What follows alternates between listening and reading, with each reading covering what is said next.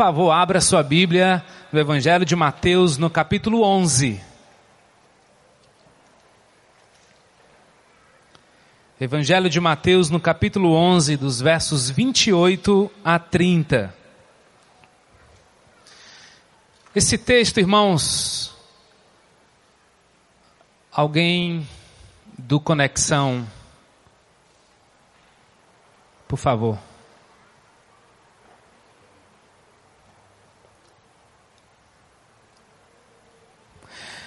Esse texto é de uma profundidade tão grande, esse texto é, é de, uma, de uma dimensão tão profunda para nós. Gostaria que você ficasse atento ao que Deus tem para falar. Evangelho de Mateus, no capítulo 11, no verso 28, diz assim, na versão NVI: Venham a mim, todos os que estão cansados e sobrecarregados, e eu lhes darei descanso. Tomem sobre vocês o meu jugo e aprendam de mim, pois sou manso e humilde de coração. E vocês encontrarão descanso para as suas almas, pois o meu jugo é suave e o meu fardo é leve. Vamos orar mais uma vez. Pai, Fala conosco, Senhor. Tira de nós os pesos que nós carregamos e que nos deixam cansados, exaustos, sobrecarregados, incapazes de fazer aquilo que o Senhor quer, coisas simples. Só o Senhor, somente o teu convite é capaz de nos tirar de onde estamos. Que de alguma forma, teu Santo Espírito toque no mais profundo da alma de cada um aqui e nos leve todos rendidos, entregues aos teus pés. Cuida de cada um, Senhor, que está nesse lugar. Cuida dos que estão em casa, assistindo pela internet. E que o teu amor seja vivenciado aqui, em nome de Jesus. Amém. Meus irmãos, quando Deus nos concede a mudança radical do novo nascimento, porque é uma mudança, quando Deus nos concede o privilégio do arrependimento, o convite dele passa a ser sempre mais atraente do que todos os convites. Parece até que os convites dos amigos, os convites das propagandas, os convites dos pacotes de viagens, os convites da gastronomia, parecem ser bem atraentes. Mas nenhum convite se compara ao de Jesus. Todos os convites podem ser maravilhosos, mas somente o convite de Jesus traz descanso para a alma. E atender o convite de Jesus, venham a mim, vinde a mim, todos os que estão cansados e sobrecarregados, e eu lhes darei descanso, alívio. Jesus conquistou o direito de nos convidar. Jesus entende, meu irmão, o que é passar pela dor. Lá em Isaías 53 diz que ele foi homem de dores. Jesus entende o que é ser traído por alguém. Ele foi traído por Judas, ele foi traído, negado por Pedro. Jesus entende o que é passar fome. Porque ele passou fome na tentação do deserto, lá em Mateus 4. Jesus entende, meu irmão, o que é ser espancado, cuspido, furado, porque ele encarou a cruz. João 3,16, porque ele amou o mundo de tal maneira. Então, ele merece a nossa atenção, porque o que ganha a sua atenção ganha você. Ele ganhou a atenção a nossa atenção, porque Ele sabe o que é ser um homem de dores. Somente o convite de Jesus pode saciar a nossa sede. Por isso que no Evangelho de João, capítulo 7, verso 37, Jesus disse em alta voz: Se alguém tem sede, venha a mim. É um convite para ser amigo dele, para beber dele. Somente o convite de Jesus, irmãos, pode matar a nossa fome. Jesus declarou: Eu sou o pão da vida, e aquele que vem a mim nunca mais terá fome. Que tremendo! Jesus está nos fazendo um convite. Ele não está nos dando uma ordem, ele não está dizendo vá, ele está dizendo vinde. Não é por obrigação, é um convite, é um convite amoroso. Convite a quem? A todos. E isso é extraordinário, meu irmão. Porque Jesus não olha para nós com discriminação. Ele ganhou o direito de ser seguido. Ele disse: Vinde, porque Ele tem autoridade de dizer: Venham todos a mim. Mas tem uma condição para irmos até Jesus. E talvez essa seja uma das razões porque você não entende porque o seu marido ainda não foi a Jesus, porque o seu filho ainda não se entregou a Jesus, porque o seu vizinho é tão resistente a Jesus, porque para ir até Jesus você precisa estar cansado. Você precisa estar sobrecarregado. Mas nós vivemos numa geração autossuficiente. Uma geração ativista, uma geração onde o dinheiro compra. Tudo compra. Nós vivemos uma geração de pessoas cansadas e sobrecarregadas. Isso é um fato, irmão. E por que as pessoas estão cansadas e sobrecarregadas? Porque estão submetidas aos excessos. Excessos em várias áreas da vida. Excesso na alimentação, excesso de trabalho, excesso de preocupação. Aliás, essa é uma das minhas lutas excesso de cuidado, excesso que me leva ao perfeccionismo, excesso que só traz destruição. E o que é que o excesso faz na nossa vida? Gera estresse. E o que é o estresse? Um conjunto de reações que causam distúrbios em nosso equilíbrio, no equilíbrio do nosso organismo. E traz danos terríveis. O que é que o excesso faz, gente? Ele gera ansiedade. E o que é ansiedade? É uma condição emocional, neurológica, caracterizada por sintomas que são perceptíveis ou não. E ele causa fortes alterações importantes no funcionamento do nosso sistema nervoso, que pode culminar no desenvolvimento de vários transtornos. Não há ninguém aqui nesse lugar, provavelmente, que de alguma forma não esteja sendo afetado pelo estresse e pela ansiedade.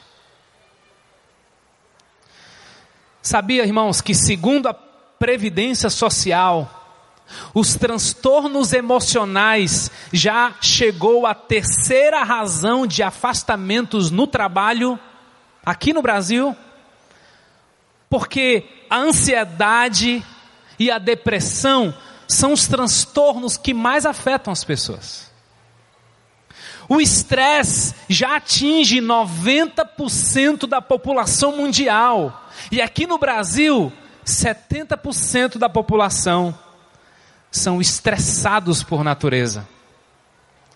O levantamento da Organização Mundial de Saúde mostra que atualmente um terço da população mundial sofre de ansiedade. E o Brasil está entre os primeiros da lista.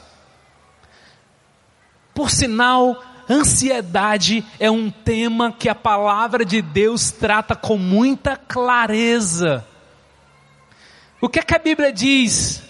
Não andeis o quê? Ansiosos por coisa alguma. Mas é um texto muito pesado, né, irmão? Porque se a Bíblia dissesse, não andeis ansiosos por tudo, isso significa que alguma outra coisa você poderia estar ansioso. Mas a Bíblia diz, não andem ansiosos por coisa alguma. Não escapa ninguém. Não vale a pena andar ansioso. Por quê? Porque ela atrai outras complicações, tais como fobias, alguns tipos de transtorno, o pânico, o transtorno obsessivo compulsivo, o estresse pós-traumático. Meus irmãos, a OMS fez um alerta dizendo que em 2030, tá pertinho, não tá? A depressão e o estresse serão a principal causa de óbito. Responsáveis maiores pelas principais causas de morte, como infarto, derrame, câncer. E segundo os pesquisadores, o estresse e a ansiedade estão por trás de aproximadamente dois terços das consultas médicas. Mas o que é que tem sido a justificativa mais comum para o estresse e ansiedade? Nossa frustração. Somos pessoas medrosas, competitivas, no pessoal, no profissional. Não temos mais tempo, dificuldade enorme de administrar o tempo. Somos pessoas com baixa autoestima, com pressão o tempo todo e outros aspectos que afetam a nossa rotina. Sabe o que é que Jesus está dizendo? Esse é o fardo que você não pode, não precisa carregar. A gente sabe qual é o efeito colateral disso, não é? Quanto mais estresse, quanto mais ansiedade, mais a indústria da bebida aumenta, mais a indústria das drogas, do sexo, das baladas. Mas eu preciso dizer para você, meu irmão, ele tem falado isso ao meu coração. Só Jesus pode aliviar a nossa bagagem. Somente Jesus pode trazer descanso, que não é apenas físico, é descanso da alma. E aí nós cometemos os, as mesmas práticas compulsivas e obsessivas: sexo, alimentação, pessoas obsessivas por viajar, por comer demais, por comprar demais. Esses são os convites que a mídia nos faz. Vinde, 30, 60, 90, 120. Vinde. Planeje o seu feriado de carnaval. Planeje o seu Natal de 2017. Vinde. Todos esses convites são irresistíveis, mas nenhum se compara ao convite de Jesus. Ele diz: Vinde a mim. Você está cansado? Eu vou aliviar você. E aí ele dá uma, um caminho maravilhoso. Ele diz: Tomem sobre vocês o meu jugo. O que, que significa, irmãos, tomar o jugo de Jesus aqui no verso 29? Para eu entender um pouco do jugo de Jesus, eu preciso entender como sendo primeiro suave e leve. Eu preciso entender a cultura rabínica. Os rabinos da época de Jesus eram essencialmente os intérpretes da lei, certo? Jesus, em alguns momentos da palavra, é chamado de rabino. Aquele que tem o direito de ter seguidores. E os rabinos faziam para si a seguinte pergunta: como colocar em prática a lei de Moisés? Ou seja, cada rabino tinha uma forma pessoal de interpretar a lei, cujo objetivo era proibir ou permitir, ligar ou desligar. Por isso que Jesus chega para Pedro e diz: Pedro, eu vou te dar as chaves.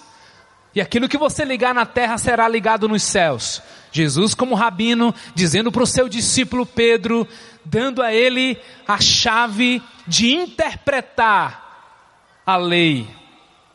Então, os rabinos discutiam muito sobre as suas formas de interpretar a lei. E essa forma de interpretar a lei era o que chamamos de jugo do rabino. O jugo do rabino. Os fariseus, eles tinham uma, uma intenção muito clara de pegar Jesus na forma como Jesus interpretava a lei, se ele estava cumprindo a lei ou não. Essa é uma discussão. Jesus, então qual é o teu jugo? Qual é a tua interpretação, Jesus? Na lei de Moisés, por exemplo, na época de Jesus, tinham dois rabinos muito conhecidos, o Shammai e o Helel. O Helel, ele, quando foi perguntado em Mateus 19 sobre o que, que Jesus pensava sobre o divórcio, Helel era um rabino que permitia o divórcio por qualquer coisa. Shammai diz não, não é por qualquer motivo que se divorcia. Jesus, o que o Senhor tem a dizer sobre esse negócio de divórcio? Jesus responde: Vocês não leram no princípio? O Criador fez homem e mulher e disse: Por essa razão o homem deixará pai e mãe e se unirá à sua mulher e os dois se tornarão uma só carne. Assim eles já não são dois, mas sim uma só carne, porque o que Deus uniu não separa o homem. Jesus estava se identificando mais com o rabino Shammai. Então, Jesus, por que que Moisés deu uma certidão de divórcio? Os caras queriam pegar Jesus. Qual é, qual é o teu jugo sobre o divórcio? Jesus respondeu: Moisés permitiu que vocês se divorciassem de suas mulheres por causa da dureza de coração de vocês.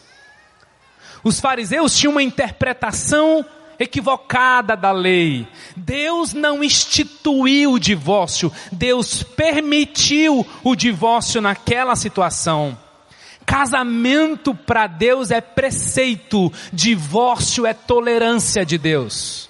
Casamento é plano e vontade de Deus, divórcio é permissão de Deus. Onde nós andamos?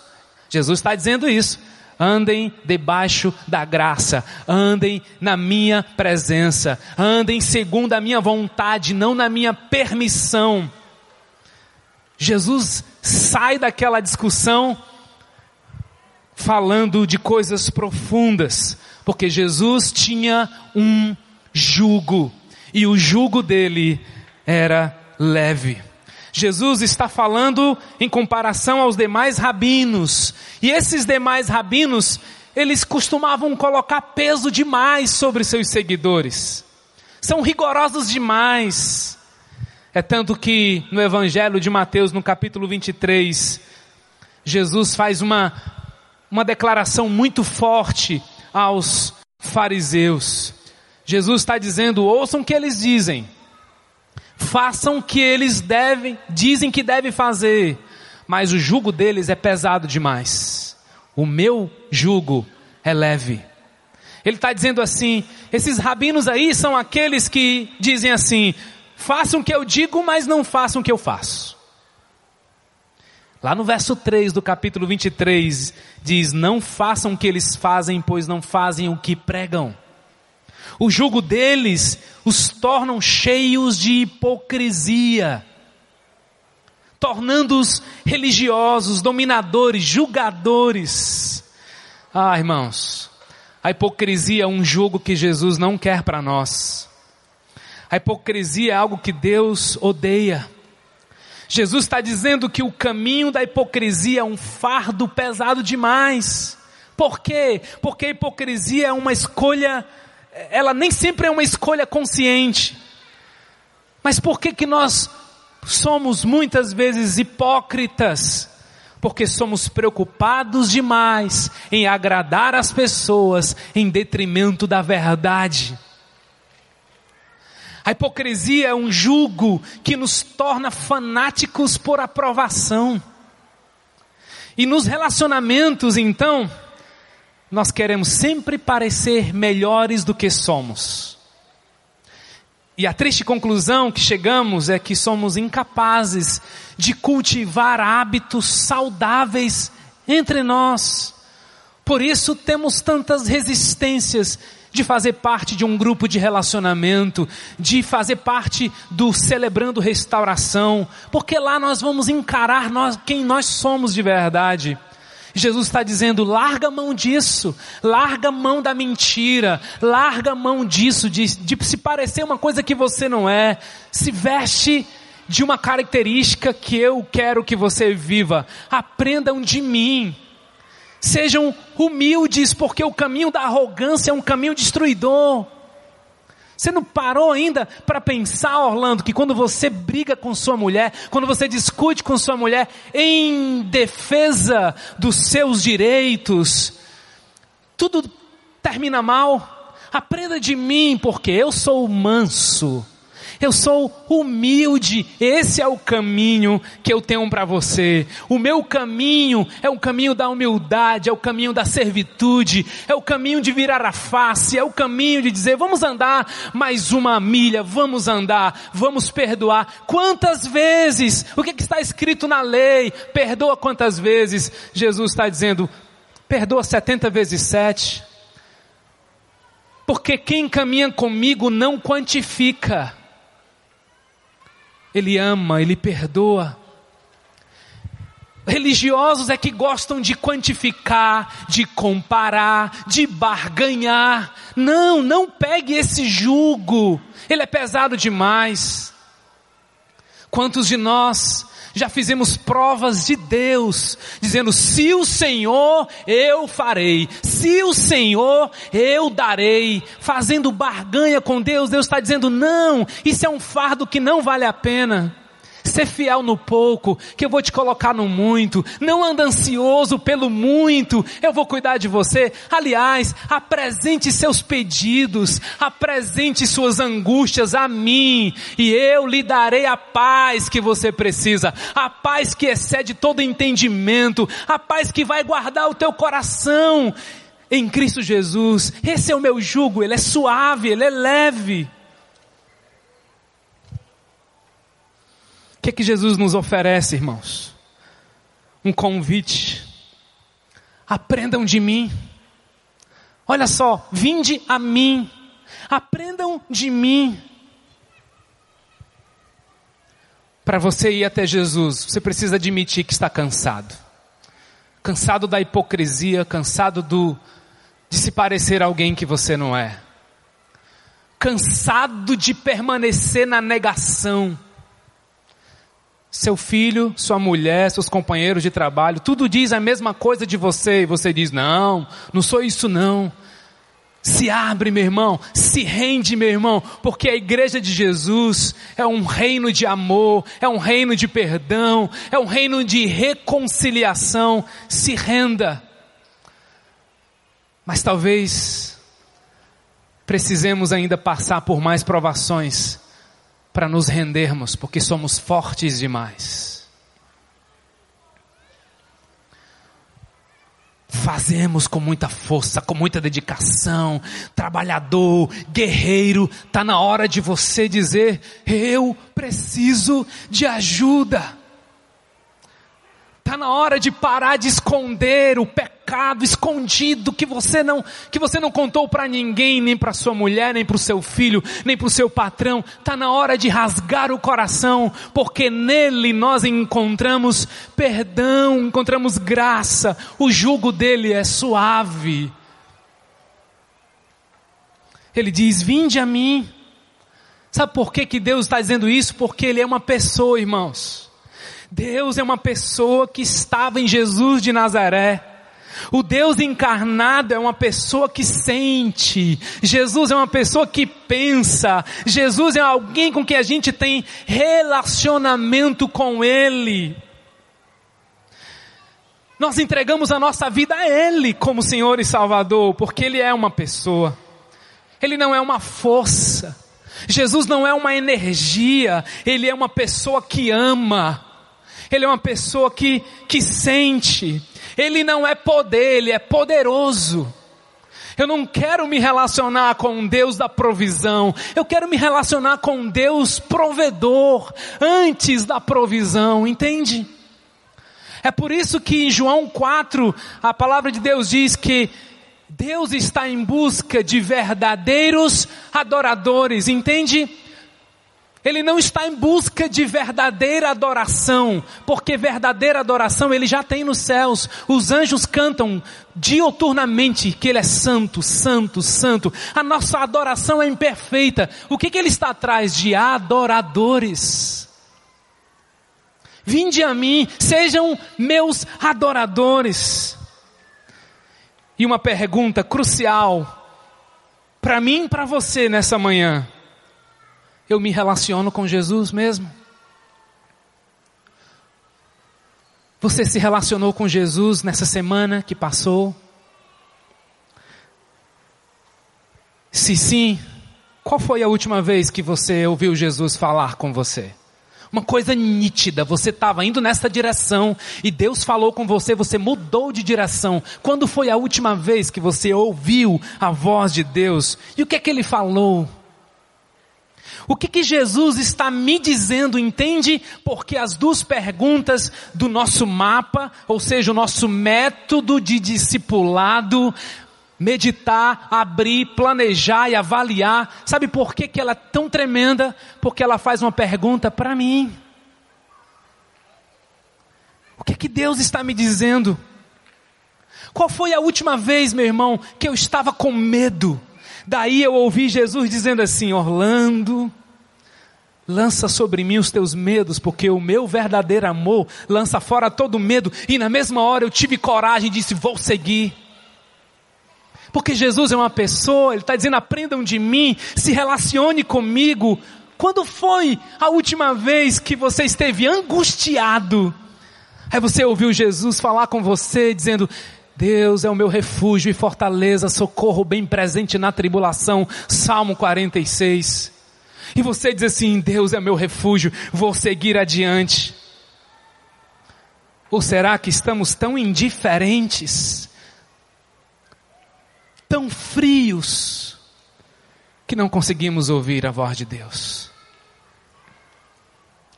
Como a Kátia e o César ouviram a voz de Deus ao irem naquele interior, percebem?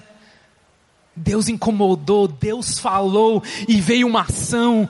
Ah, meus irmãos, o convite de Jesus é tão tremendo. Ou nós acordamos pela manhã, a primeira coisa que a gente faz é ver o WhatsApp quem está o que? Falando com a gente. Entende como nós temos sede de atenção, como nós temos sede de ouvir alguém, mas ele não sacia a nossa alma. Só a voz de Jesus preenche o nosso coração, o nosso coração triste num coração alegre, num coração angustiado, num coração cheio de paz. Você crê nisso? Quando foi a última vez que você estava magoado com alguém, respirando ares de vingança, e daqui a pouco você começou a orar por ele, por ela? Porque Jesus diz que a gente tem que amar e orar por aqueles que nos perseguem. Daqui a pouco Jesus estava colocando no teu coração um amor por aquela pessoa, uma compaixão, e você disse: Puxa vida, eu estava com raiva dessa pessoa, mas eu já estou orando por ele, não estou sentindo mais nada por ele, porque você ouviu a voz de Deus. Que tremendo! Qual foi a última vez que eu fiz algo por Jesus? Ou deixei de fazer algo por Jesus? Aprendam de mim, disse Jesus. Isso significa que nós não somos seguidores em primeira instância da Bíblia. Nós não somos seguidores de um livro, de uma doutrina. Nós somos seguidores de uma pessoa que se revelou em Sua palavra e fala com a gente todo dia. Deus tem vontade, irmãos. Deus tem sentimento. Ele é uma pessoa. Ele quer que a gente se relacione com Ele. É mais do que informação, é formação. Gálatas 4,19: Meus filhos, novamente estou sofrendo dores de parto por sua causa, até que Cristo seja informado em vós. É isso? Não, até que Cristo seja formado em vós. E não há formação de discípulo sem ouvir a voz do pastor, sem ter um relacionamento com o pastor. Irmãos, essa coisa é tão empolgante para mim. Qual foi a última vez que você desligou o telefone e disse assim: Jesus ligou para mim? Rapaz, essa pessoa falou isso, trouxe uma mensagem para o meu coração. Era Jesus falando para mim, era a boca de Deus, porque estamos tão atentos à voz dEle. Por isso que João diz lá em 1 João capítulo 1, nós vimos, nós ouvimos, nós apalpamos o que ele está dizendo que o Deus que habita em alto e sublime trono, esse Deus que ninguém jamais viu, Deus se fez acessível aos sentidos físicos daquele homem. Jesus, João, aliás, teve um relacionamento com Deus na pessoa de Jesus. E por fim, aprendam de mim porque sou manso e humilde. Amados, Ser manso, na palavra de Deus, não é ser alguém bobinho, alguém quietinho, manso, alguém pacato. Não é esse sentido que a palavra de Deus está dizendo. Sabe qual é o sentido do ser manso aqui? É você ser tão seguro na sua identidade em Jesus, que eu não preciso me defender. Eu não preciso defender os meus direitos. Ser manso tem a ver com entrega dos direitos. Porque toda vida que eu revido, que eu reajo, na grande maioria das vezes, vem respirando ares de ira, de rispidez, de soberba. Deus está dizendo: entrega os teus direitos. Entrega os teus direitos, porque eu sou por você, meu irmão. Você é meu filho. Eu cuido de você. Você está fazendo de tudo para acompanhar o seu filho, para cuidar do seu filho, para saber onde é que ele está andando. Deus está dizendo: Eu estou vendo, eu estou cuidando. Ser manso, irmãos, é não reagir aos insultos da vida. Ser manso é não reagir aos insultos do amigo, do chefe, no trânsito, porque você tem coragem de viver seguro em Jesus. Eu estou tão seguro que eu não preciso exercer minha força e minha defesa. Meus irmãos, por muito tempo, eu andei carente, carente de aprovação, de atenção. Pelo meu contexto de criação, familiar, tantas coisas cooperava para eu olhar sempre para trás. Mas nesses últimos dias Deus tem renovado quem eu sou em Jesus. Estava andando muito olhando para trás e sempre olhando para frente, mas nunca vivendo hoje. Limpo só por hoje, amado só por hoje, isso faz tanto sentido na minha vida. Porque hoje, hoje, eu não precisei consumir aprovação, não precisei consumir pornografia, eu não precisei, porque o Senhor me basta. Só por hoje, irmãos. Eu não quero contar as minhas vitórias do passado e nem quero andar ansioso pelo amanhã. Hoje eu quero ser santo. Hoje eu quero aprender de Jesus. Hoje eu quero ouvir a voz de Jesus. Ser manso. Ser manso.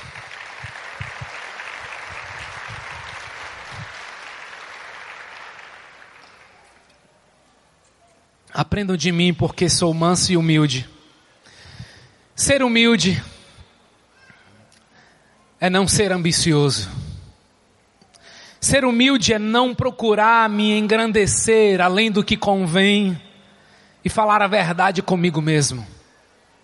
Porque na verdade mesmo sou pobre, nu, pecador, carente da graça de Deus.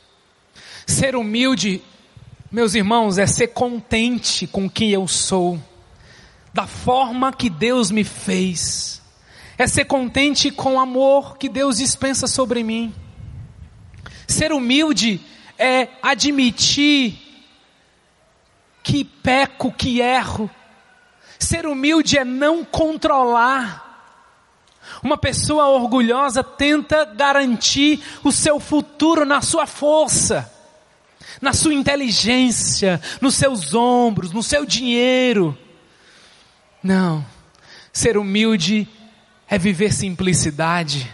Ser humilde é ser contente. Ser humilde é ouvir bem as pessoas. Ser humilde é admitir que não consigo. Esses são os convites do Mestre que tem um jugo suave. Jesus não consola, irmãos, a alma dos arrogantes. Se tem um tipo de pessoa que Jesus não se relaciona, é com pessoa orgulhosa. Sabe por quê? Salmo 5,5. Olha a profundeza desse verso. Os arrogantes não são aceitos na tua presença. Odeias todos os que praticam o mal. Você já parou para pensar nisso? Que o fardo, jugo do orgulho faz com que Deus vire as costas para nós. Que na verdade eu é que estou virando as costas para Ele. Irmãos, humilhar-se é admitir. E sabe, tem uma coisa tão simples que uma pessoa orgulhosa não sabe fazer: pedir. Orgulhoso não gosta de pedir. Ele não pede em oração, por isso ele não ora, porque ele diz que Deus está ocupado demais e Deus tem coisas mais importantes para resolver do que os problemas dele. O orgulhoso não pede perdão, porque pedir perdão é sinal de fraqueza. Mentiras humanas do inimigo de Deus Pedir perdão nos libera e nos torna livres. Esse é o fardo de Jesus. É leve. É por isso, amados, que tanta gente tem dificuldade de fazer parte de um GR. E quem me conhece sabe que eu sou um fascinado por grupos, eu sou um apaixonado por pessoas, eu tenho um grupo na minha casa, eu já tive o privilégio de multiplicar alguns grupos juntamente com minha esposa. GR não é lugar de gente orgulhosa. Porque quando o orgulhoso chega lá, ele quer mudar tudo. Ele se indigna com tudo. Ele começa a acusar todos. Ninguém ama, esse grupo ninguém perdoa, esse grupo ninguém se importa. Puxa. É mesmo, irmãos.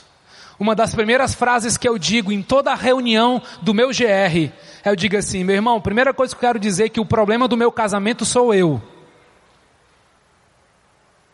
Porque é muito comum o marido querer levar a esposa para o GR para consertar a esposa. E a mulher levar o marido para consertar o marido. E a mãe levar o filho para consertar o filho, mas nunca para ele. Eu sempre digo que se eu fosse o homem perfeito, que é pouco provável que eu serei, o meu casamento estaria muito melhor. Porque é natural, é ela, foi a mulher que me deste. É, esse reino de acusações não combina num grupo de relacionamento. É, esse GR ninguém ama. É mesmo, irmão, a gente tem dificuldade de amar, inclusive você. Todos nós temos dificuldade de amar, de perdoar, de ligar um para o outro, de cuidar um do outro. É isso mesmo, um grupo de relacionamento não é um grupo de pessoas perfeitas, é um grupo de pessoas em processo de restauração. Que sozinho eu vou afundar, mas andando lado a lado, a Bíblia diz que nós vamos orar uns pelos outros, aí eu vou ficar mais forte, nós vamos perdoar uns aos outros, nós vamos servir uns aos outros, e aí nós vamos continuar na caminhada, entende? O orgulho nos impede de viver um, o programa, a, o método do mapa, do celebrando restauração, porque parece que restauração não é para pessoas orgulhosas. Ser humilde é tomar sobre si o fardo leve de Jesus. Sabe o que, que vai acontecer, irmãos?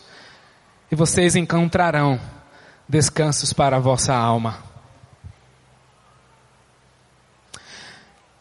Eu não sei qual dos convites você tem aceitado que tem deixado a sua alma aflita, meu irmão. Eu só sei que se você aceitar o encontro de Jesus, o convite de Jesus, você vai encontrar descanso para a sua alma. Eu não sei que jugo você carrega. Que obrigatoriedade em relação a Deus você carrega? Que peso de frustração e culpa você carrega por conta da, da religiosidade, da hipocrisia?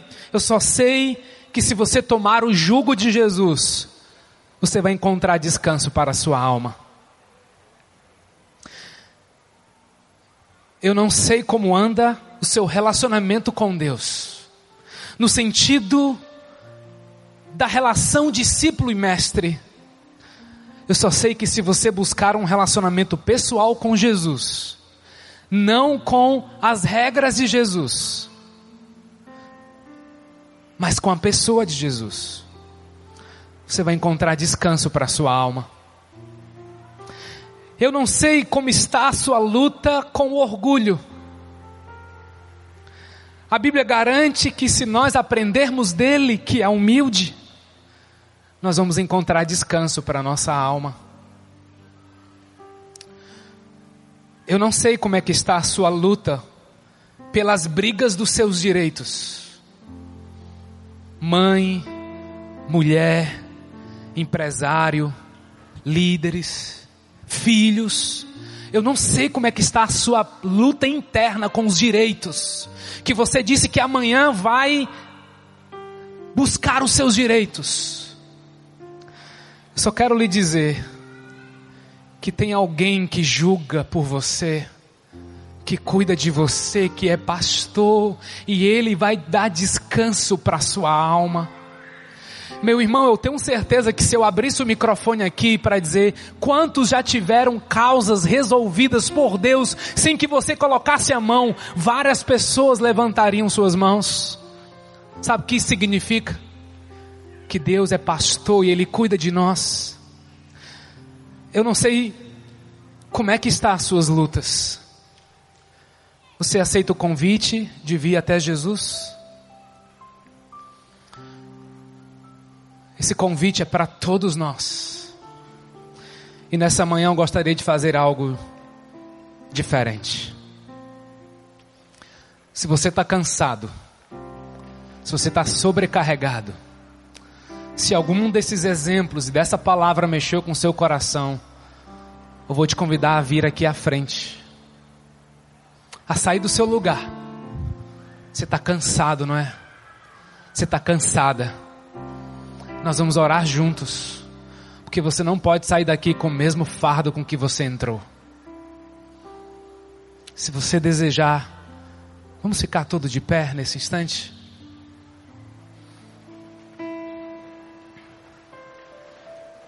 Feche seus olhos. Quero convidar você que está cansado de carregar o seu filho rebelde a vir aqui na frente para colocar esse fardo na presença de Jesus. Você não está sozinho. Você está cansado e frustrado com seu casamento, ou com seu trabalho, ou com você mesmo. Se você quiser, eu vou te convidar a vir aqui à frente, para juntos orarmos, porque a primeira condição para nós termos o descanso de Deus é reconhecer que estamos cansados e sobrecarregados. E se hoje ouvirdes a sua voz, não endureça o seu coração. Quem está te chamando é Jesus.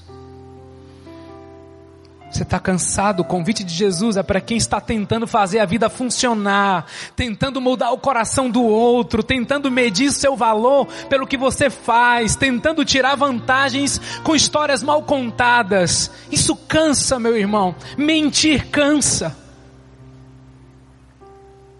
Fingir cansa. Está cansado? Vem para cá e começa a orar Começa a dizer: Jesus, seja meu alívio, Jesus. Entrega, meu irmão, o teu fardo nessa manhã diante de Deus. Se entrega, nós estamos fazendo isso como família, e algo especial acontece quando fazemos isso em família.